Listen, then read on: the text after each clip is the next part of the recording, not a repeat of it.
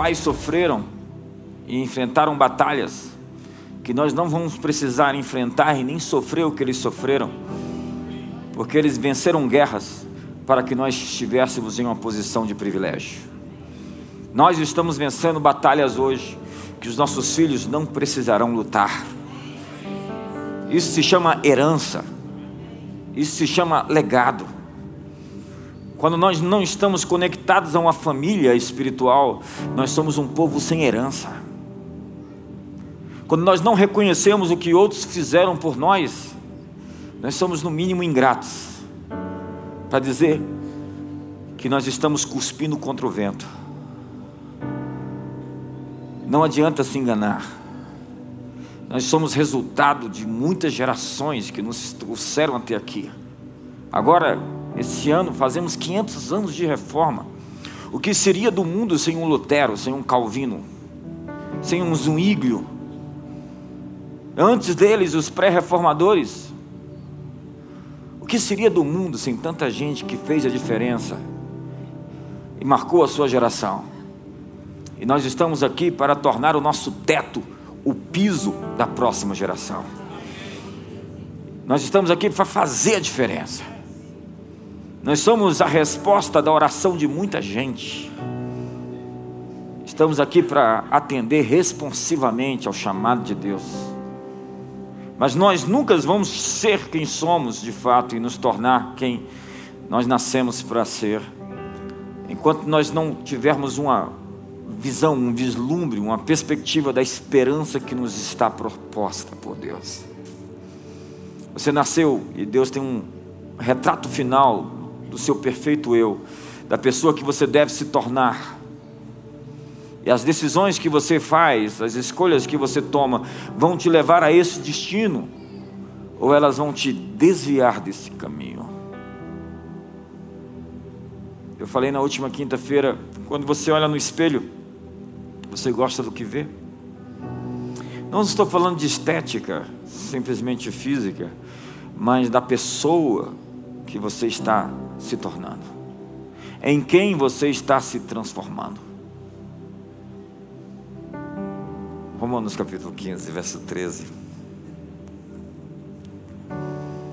Quem achou, diga amém. Não achou ainda, tenho certeza. Romanos 15, verso 13. Ora, o Deus da esperança, diga o Deus da, da esperança, vos encha de todo gozo e paz em crença, para que abundeis em esperança pela virtude do Espírito Santo, para que abundeis na esperança pelo poder do Espírito Santo. Diga, Deus deseja que eu seja cheio, abundante de esperança.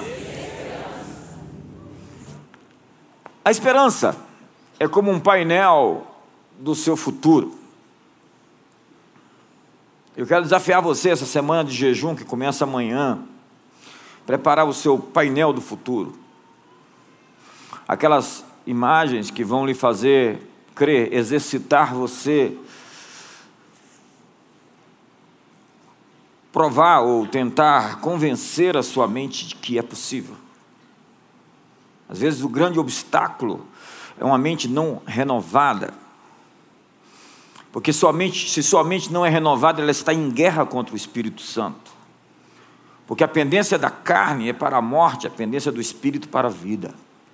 E às vezes Deus nos dá promessas que a nossa mente começa a batalhar contra elas. Então, por vezes, você tem que colocar uma parede com muitas fotografias acerca do seu destino, do seu futuro, que possa inspirar você. Na verdade, você tem que se cercar de coisas que vão inspirar você, de pessoas que vão inspirar você. A esperança é como um painel que você vislumbra, que você percebe, que você entende ser aquilo que você aguarda acontecer. O que você está enxergando à sua frente? Deus nos chama para viver com esperança, diz a Bíblia. Na verdade, abundantes de esperança. Esperança, então, é a antecipação alegre de que algo bom está prestes a acontecer. Diga isso comigo. A esperança é a antecipação alegre de que algo bom está vindo. Empurra seu irmão do lado e fala: algo bom está chegando. Pergunta para ele: por que você não está sorrindo? Se algo bom está, está vindo, por que você está com essa cara? Me ajuda aí, eu, me inspira. Fala para o seu irmão: me inspira aí. Se eu for olhar para algumas pessoas enquanto prego, eu não prego. Romanos capítulo 12, verso 12 diz: Alegrai-vos na esperança. Você tem que se alegrar em antecipação àquilo que está para acontecer, porque quer ficar feliz antes de acontecer. Isso é esperança. Eu estou feliz de que algo bom está vindo. Por quê? Porque a fé cresce no solo da esperança. A fé mira em situações específicas, enquanto a esperança é geral. 90% da batalha é se colocar no estado de mente correto.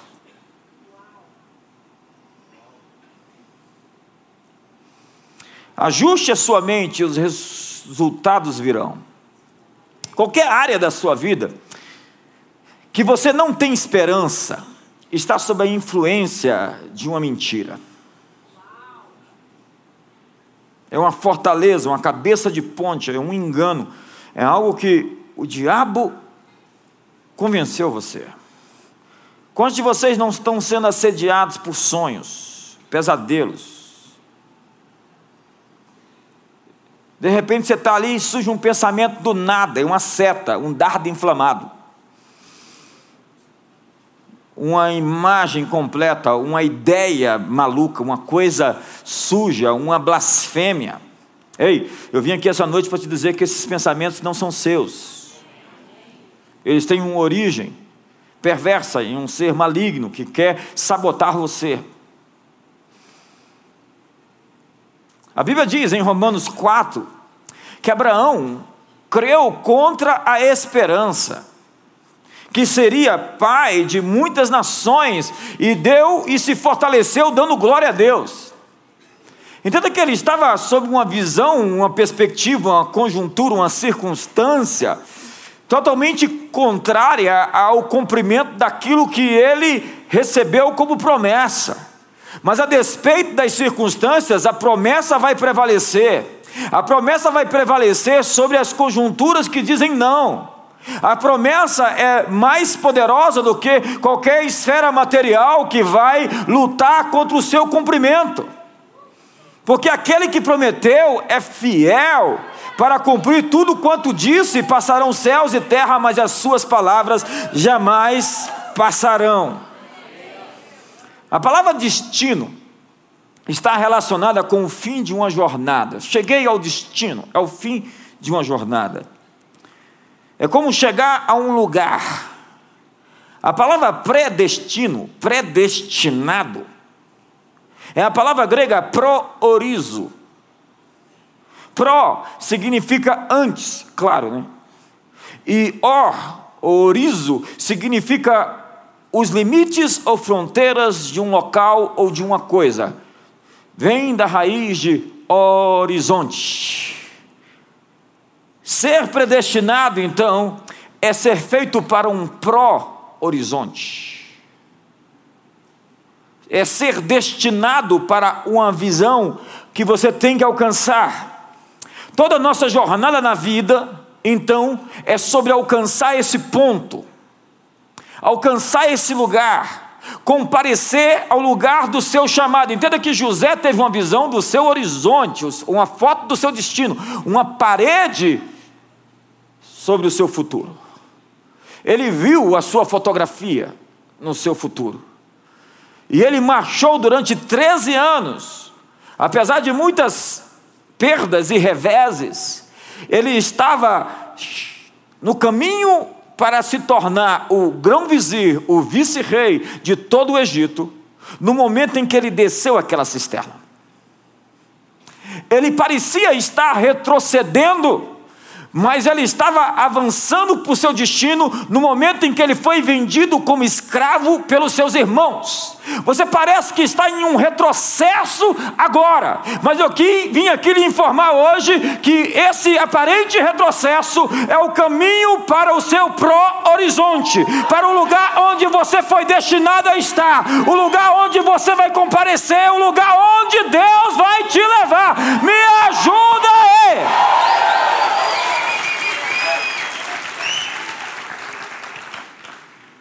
Toda a jornada da vida é sobre alcançar este ponto. Deus lhe fez para um grande finale, um porto seguro, um lugar, um destino. Esse lugar tem a ver com o que você já é hoje e que deverá crescer para alcançá-lo. O destino não é só no futuro, é o agora. Seu chamado é para abraçar agora a sua identidade no plano do céu estabelecido para você antes de você nascer. Mas você sempre encontrará o diabo em cada mudança de nível. No seu caminho para tomar o próximo nível de, território, você vai sofrer oposição. Jesus encontrou oposição no deserto, assim que ele se preparou para jejuar. O que aconteceu quando Jesus foi jejuar? O diabo apareceu para ele. Eu escrevi um livro sobre jejum, onde eu digo que os inimigos, quando você começa a jejuar, não podem ficar escondidos, é por isso que eles vão se manifestar. Quando já começaram a jejuar e todo mundo se levantou contra você. Por quê? Porque o inimigo não pode mais se ocultar. Você saiu da defensiva e você está no ataque. Uma posição de jejum e oração é uma posição de vanguarda. Quantos vão assumir a vanguarda em nome de Jesus? Antes de invadir sua primeira cidade, Jesus foi resistido. Antes de pregar seu primeiro sermão, ele foi resistido, porque todo avanço é resistido. Porque o inimigo teme que você coloque o pé no seu destino.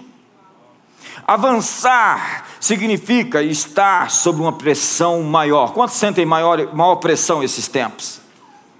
Porque leva-se tempo para se acostumar a uma nova altitude. E quanto mais alto você vai, mais rarefeito é o ar. Quantos querem subir ainda? Você está lutando batalhas que você nasceu para vencê-las. Deus colocou em seu espírito a memória do seu futuro. Quando Deus te mostra uma visão, te dá uma paixão ou uma fotografia de você fazendo algo que você nunca fez, está em um lugar onde você nunca esteve, ou alguma coisa que você nunca foi capaz de fazer, na verdade é o seu futuro te chamando. Simplesmente atenda o telefone. Deus é um pai perfeito, um pai amoroso. E um pai amoroso prepara seus filhos para o seu destino. Antes de você colocar os seus pés nesse planeta, antes de você nascer, Deus preparou as boas obras para que você andasse nelas. Deus possui recursos ilimitados que coloca à disposição dos seus filhos para que ele para que nós possamos cumprir nossas missões. Olha para a pessoa do seu lado e profetiza sobre ela. Diga para ela: você terá todos os recursos que você precisa para cumprir o seu chamado nessa vida, seja ele qual for, tudo que lhe é necessário já está à sua disposição.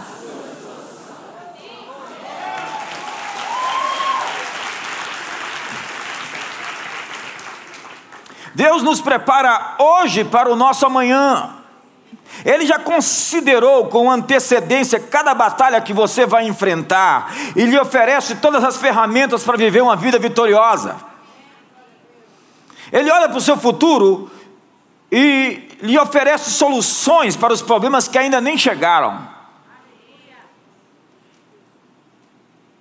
Deus é aquele professor que deu as respostas para os seus alunos, para os testes, antes deles fazerem. Oh, a prova vai ser essa, mas vai cair isso, isso, isso, isso, estuda isso, isso, isso, porque é isso que vai chegar lá e você vai passar. Tem gente que mesmo assim não estudou. mas é uma condição do coração, porque do coração procedem as fontes da vida, que atrai todos esses recursos ilimitados do Pai. A palavra de Deus diz que Sebna foi um administrador infiel. E Deus diz: Eu vou tirar de Sebna as chaves dos tesouros e vou dar a Eliakim. Eu vou dar as chaves dos tesouros da fazenda real para uma pessoa que vai ser um pai para os moradores de Jerusalém. Eu sinto que nessa geração, e nós estamos sob muitas palavras proféticas sobre isso, nós estamos herdando as chaves daqueles que foram infiéis para abrir as portas do destino das nações. Eu realmente acredito que nós temos as chaves para abrir recursos que virão a fim de prover a necessidade de regiões inteiras. Nós temos um projeto para o sertão do, do, do, país, nós temos um projeto para o país, nós temos um projeto para as nações. E tudo quanto nós precisarmos para fazer aquilo para o qual Deus nos chamou e nos vocacionou, nós teremos. Se você tem sonhos grandes, a Bíblia diz: Ele opera em você o querer e o realizar a sua boa vontade. Deus te dá o desejo e Deus te dá a capacidade para fazer. Mas o inimigo usa a intimidação, o medo e a ansiedade como uma forma de tentar lhe bloquear para o seu destino. A Bíblia diz que Deus não nos deu espírito de intimidação, de timidez, de medo, porque tudo o que te intimida te controla.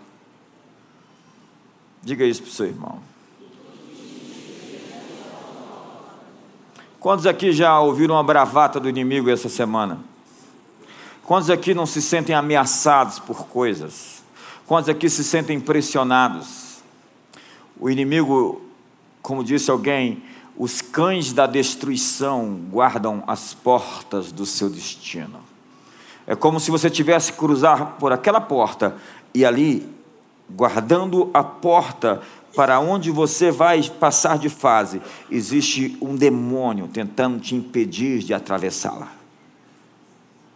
Mas hoje, Deus te reveste com autoridade para pisar sobre serpentes e sobre escorpiões e sobre todo o poder do inimigo, e nada absolutamente te causará dano.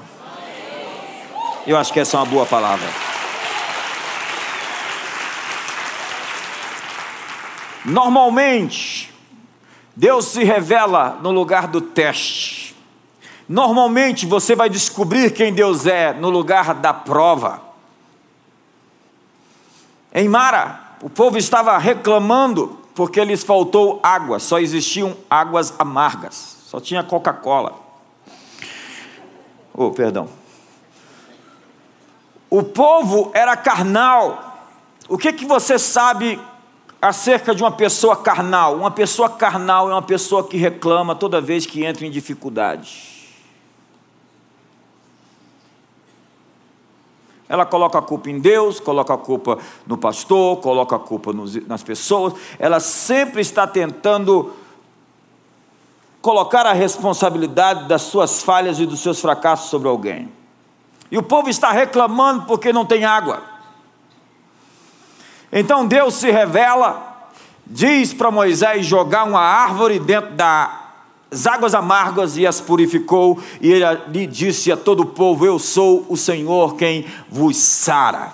Deus se revelou no lugar da prova. Diga para seu irmão: Deus sempre se revela no lugar do seu teste. Eles seguem mais adiante e chegam a Refidim, o lugar da batalha contra os Amalequitas. E ali, depois de guerra, Josué lutando contra os Amalequitas lá embaixo, Moisés com as mãos estendidas, Arão e U levantando as mãos de Moisés, eles vencem a batalha e Deus diz: Eu sou o Senhor, e Avé Nissi, o Senhor, a sua bandeira. Deus se revela no lugar da batalha. Deus sempre se revela no lugar da luta. E fé é confiar no caráter dele, porque todo milagre revela a natureza de quem Deus é.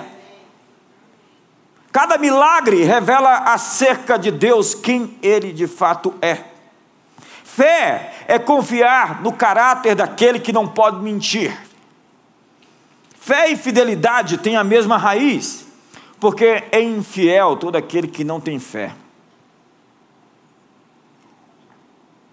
Porque a Bíblia diz que Deus tem prazer em ser crido, a Bíblia diz que Ele é galardoador daqueles que acreditam e têm fé nele.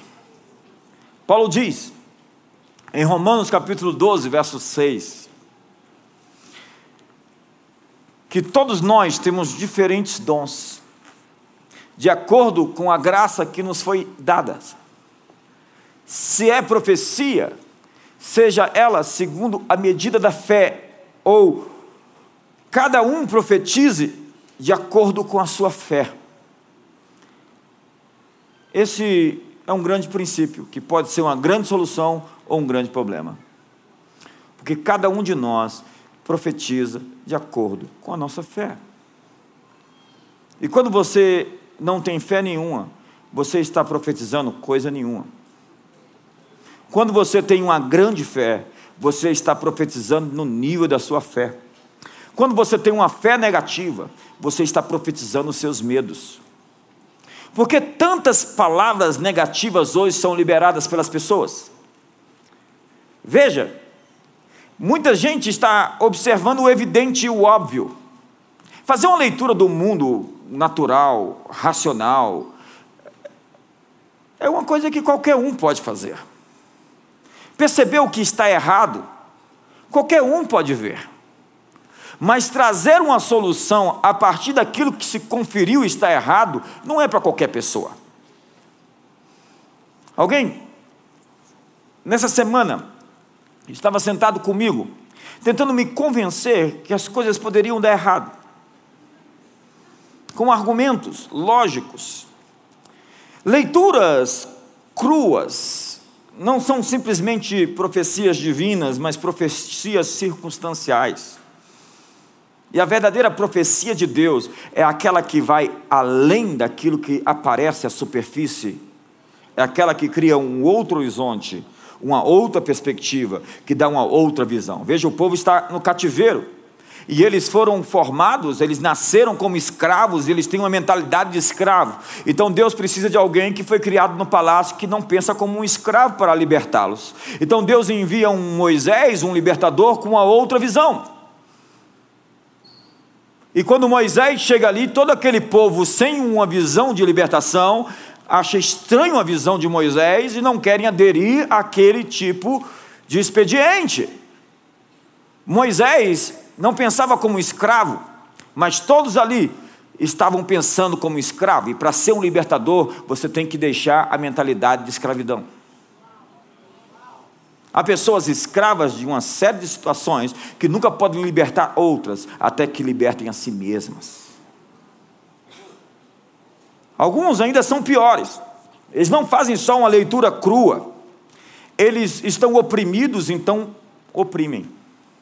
Já viu pessoas oprimidas pelas suas pelas mentiras que elas creem e elas começam a liberar essas mentiras sobre a vida dos outros? Já viu aquelas pessoas que estão oprimidas por sonhos e pesadelos, que chegam para você e dizem: Eu sonhei com você assim, assim, assim, a sua cabeça cortava, um caminhão de 18 pneus passava por cima da sua casa, e uma grande enchente, e caía do céu assim um raio, e coisas.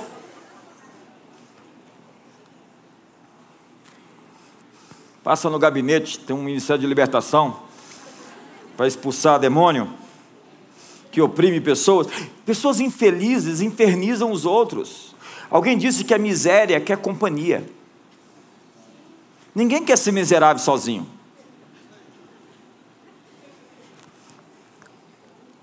Falsos humildes são as pessoas mais arrogantes que eu já vi. Sabe qual é a pior humildade? É a humildade, a falsa humildade religiosa. Eu não vi nada tão arrogante como a falsa humildade. Na verdade, eu vejo um ó, um grande ó na sua vida de humildade.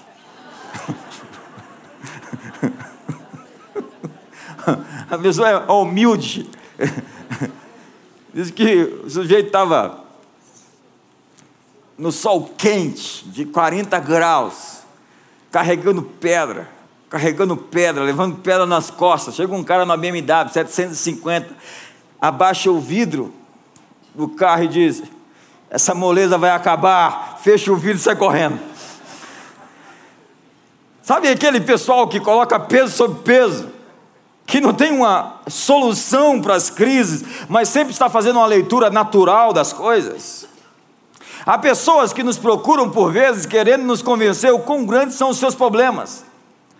Elas falam assim: eu quero que o senhor ore por mim, mas o senhor não sabe o, o tamanho da minha luta, eu tenho que explicar para o Senhor. Ela tenta me convencer que a situação dela é impossível de ser resolvida antes que eu ore. Então, antes de ouvi-la totalmente, antes dela me convencer que é impossível que minha oração seja respondida, eu falo: para aí que eu não quero ouvir mais.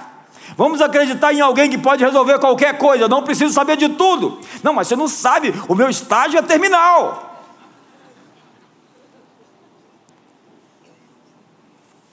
Tem gente que é infeliz sendo, que é feliz sendo infeliz. Viu, gente? Ele está ali relaxado, sorrindo. Na hora que você olha para ele, ele.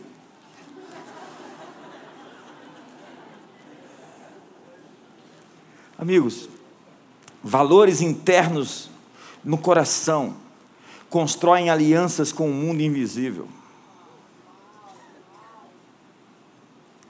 Você vai ver Chega uma pessoa que fala demais numa empresa. Com quem que ela vai fazer amizade? Fofoqueiros sempre se atraem.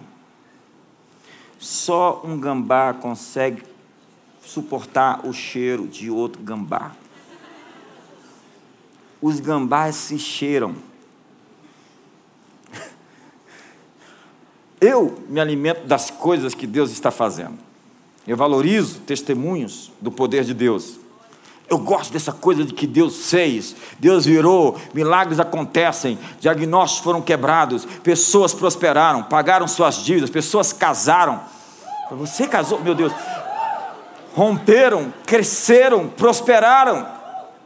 Eu atraio aquilo que eu estimo, eu atraio aquilo que eu dou valor eu atraio aquilo que eu aprecio. Se as pessoas gostam de vir para comentar com você e falar mal das outras pessoas, há um sinal muito ruim sobre você.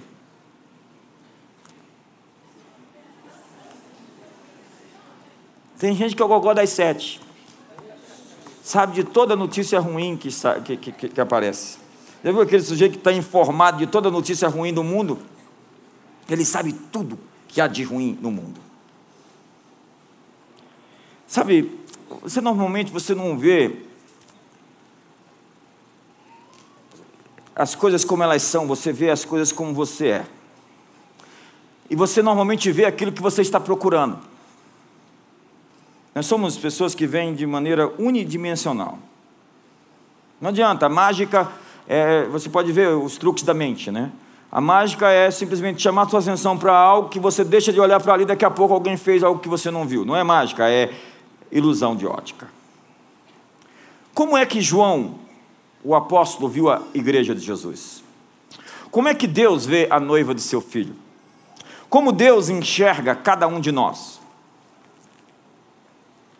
Deus pode olhar para você e ver alguém muito superior àquilo que você é hoje, porque Ele não está vendo você como você é hoje, senão aquilo que Ele vai transformar você na pessoa. Quando Deus te chamou, Lembra de você quando você se converteu? Aquela pessoa terrível que você era. Se Deus fosse pensar em você como você era, você acha que Deus tinha chamado você? Então Deus não olhou você ali, Deus olhou você aqui. Não, não, não, não, calma aí, calma aí. Deus não olhou você aqui. Deus, Deus olhou você ali. Deus está vendo algo mais em você que você ainda não conseguiu ver. E essa é a beleza do ministério profético. A beleza do ministério profético não é estigma, estigmatizar as pessoas, rotular as pessoas, dizerem às pessoas o quão defeituosas são, se não conseguir enxergar nas pessoas aquilo que ninguém está vendo. Isso é o genuíno, autêntico ministério profético trazer à tona os tesouros encobertos e as riquezas escondidas da vida das pessoas. Essa é uma boa palavra. Ei, para quem Jesus está voltando? O que, que ele vai vir buscar? Uma noiva dividida, que é como um quebra-cabeça, que ele tem que montar no céu, vai pegar aquele tanto de fiapo, deixa eu juntar. Ou ele vai vir para uma noiva fraca, uma igreja anêmica, que precisa de cuidados médicos antes do casamento. Calma aí, as bodas do cordeiro vão ser sete dias de internação. Você fica ali tomando um soro e recebendo alguns medicamentos porque você ainda não está pronta para o casamento. Amigo, entenda, você vê as coisas como você é e naquilo que você foi formado para acreditar segundo a escatologia pirada, esquizofrênica que as pessoas ensinaram para você. João, no capítulo 19 de Apocalipse, viu a noiva se adornando para o resgate. A palavra diz em Efésios capítulo 5 que a noiva que Jesus vem buscar é uma noiva sem mancha, sem máculas, sem rugas, sem defeito algum. Você quer duvidar disso? Olhe para a igreja de 30 anos atrás. Olhe as suas fotos de 30 anos atrás. Olhe para quem nós éramos. Agora projete o que nós iremos nos tornar em, nos próximos 30 anos. Quem nós seremos em 30 anos.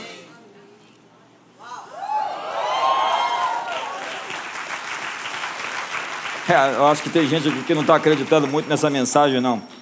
Sabe, a Bíblia diz que Ele é o cabeça do corpo, que é a igreja, a plenitude daquele que enche tudo em todas as coisas.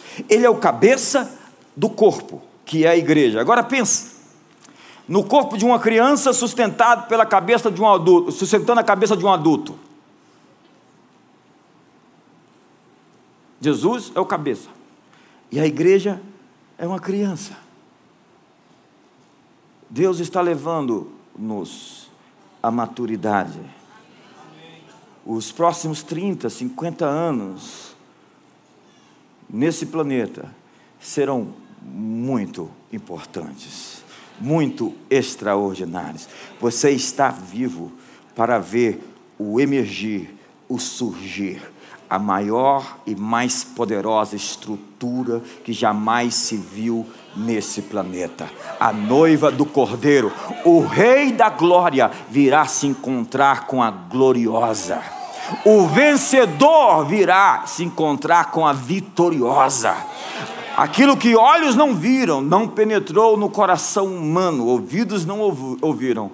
É isso que Deus está preparando para os seus filhos porque a ardente expectativa da criação aguarda a revelação dos filhos maduros de Deus. Eu estou falando com alguém aqui essa noite? Será que você faz parte disso? Ei, me ajuda aí, você consegue ser melhor? Não tem terrorismo islâmico, não tem marxismo cultural que vai conseguir segurar a igreja que vai virar um rolo compressor. Pede-me e te darei as nações por herança e as extremidades da terra por tua possessão. Empurra seu irmão aí, eu estou incomodado hoje aí. Vê se, ele, vê se ele vive aí, se ele ativa, se ele acorda. Talvez essa mensagem não é para ele.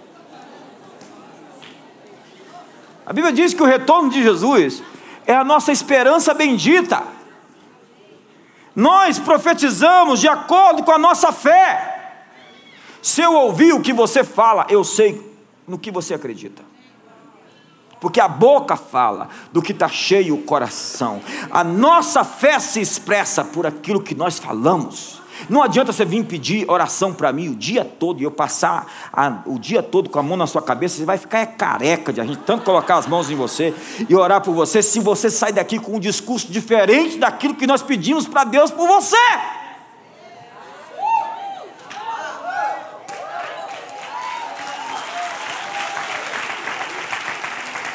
O que nós profetizamos afeta os nossos resultados. Nós somos o povo que carrega a promessa de Deus em toda situação. O que, que você tem? A promessa. Eu possuo a promessa e eu sou possuído pela promessa. Nós podemos viver com confiança quando nós temos esperança. Há profetas hoje que são locutores do mal. Há pregadores que são marqueteiros do diabo. Eles estão tentando provar para você o quanto que o diabo é poderoso. Observadores dos problemas do mundo e repetidores de más notícias. Se você se impressiona com algo, é isso que você vai profetizar. Nosso desafio é não se impressionar com o mal, é não se impressionar com as trevas, mas com as promessas que Deus tem para nós. Nossa, é isso? Meu Deus, é isso que o Senhor tem para nós. Coloque aí para mim. 1 Coríntios capítulo 2, verso 12.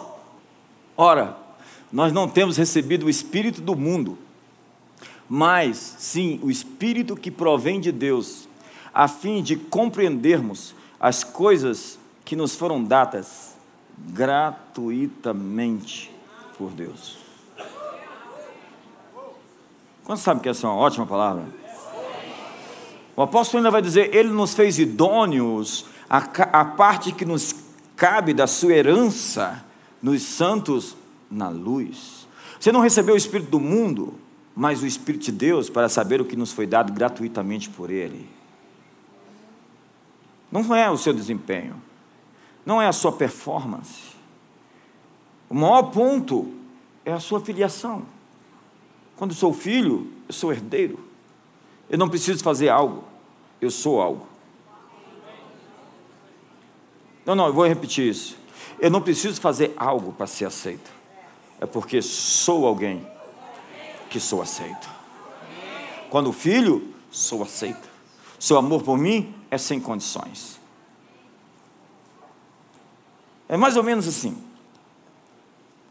Deus foi ao meu futuro pegou o que eu preciso para que eu chegasse lá e trouxe para mim. Suas promessas são o futuro de Deus querendo se manifestar agora. Deus é autossuficiente, queridos. Ele não precisa de nós. Quem disse que Deus precisa da gente é estúpido. Porém, Deus nos colocou em seu próprio coração. Nós somos uma ideia dele. Você sabia? Você é uma ideia de Deus? Qual é o seu nome? Uma ideia de Deus. Diga, eu sou uma ideia de Deus. Nossa, isso muda toda a perspectiva. Quer dizer que Deus, eu sou uma ideia de Deus. E Deus só pensa coisa boa. Então eu sou coisa boa. Deus tem, na verdade, ideias incrivelmente boas. Ele tem grandes sonhos para nós, como um pai que tem sonhos incríveis para os seus filhos. Quantos sonham coisas incríveis aqui para os seus filhos? Quantos sonham que os seus filhos vão viver de Bolsa Família? Quantos creem que seus filhos vão alimentar nações, vão suprir, vão, vão, educar, vão ensinar, vão ser apóstolos para o mundo no mercado, fazendo a diferença? Deus diz: que conheceu Jeremias antes de Jeremias nascer. Ele estava tão envolvido nisso que o experimentou antes dele existir. Ele fala assim: é tão precioso para mim que eu eu te conheci, Jeremias, antes de você ser gerado. Eu já sabia quem você é e que você iria se tornar. Deus é o todo suficiente mas decidiu que seu esplendor e sua beleza seriam vistos naqueles que o adoram por escolha própria. Deus, Deus, quis repartir a sua glória. Tem um pessoal por aí que tem problema com glória. Tem gente que acha que o ser humano não tem glória. A Bíblia diz no Salmo número 8: de glória e de honra o coroaste, ele deste domínio sobre a obra das suas mãos. Tem gente que fica falando, mas Deus não dá a sua glória para outro. As imagens de escultura que tentam tirar de Deus. Entenda que o contexto é outro. Lá no sermão do capítulo 17 de João, aprove ao Pai lhes dar a sua glória. Entenda que Deus não é esse ser poderoso, como alguns pensam, dentro desse universo gnosticista, que quer ser poderoso e o resto de nós, todo mundo, um verme. A grandeza de um general é ter poderosos soldados. A grandeza de um rei está expressa em todos os seus súditos. A grandeza de Deus é expressa nas suas criaturas. Quanto maior você se tornar, acredite, você não colocará Deus em saia justa, Deus não vai ficar preocupado porque você cresceu demais e está querendo ocupar o espaço dele. A propósito, quem está me assistindo, deixa de ser miserável. Tem gente com um evangelho tão miserável que Deus quer que nós sejamos aquele povinho, pobrezinho. É, é, é um Deus muito ranzinza que eles creem. Na verdade, não é o evangelho, é o paganismo, o gnosticismo, uma visão antiga grega sobre o mundo. Nós somos objeto de desejo de Deus. Nós somos o sonho de Deus realizado. Deus sonhou com você e criou você, você é o sonho que Deus fez se cumprir. Como então não ser possuídos de esperança quando Deus é o nosso Pai? Ei, não te dá uma motivação para acordar amanhã, pular da cama e dizer: Deus é o meu Pai, o que Ele preparou para mim, este é o dia que o Senhor fez, regozijemos-nos e alegremos-nos nele.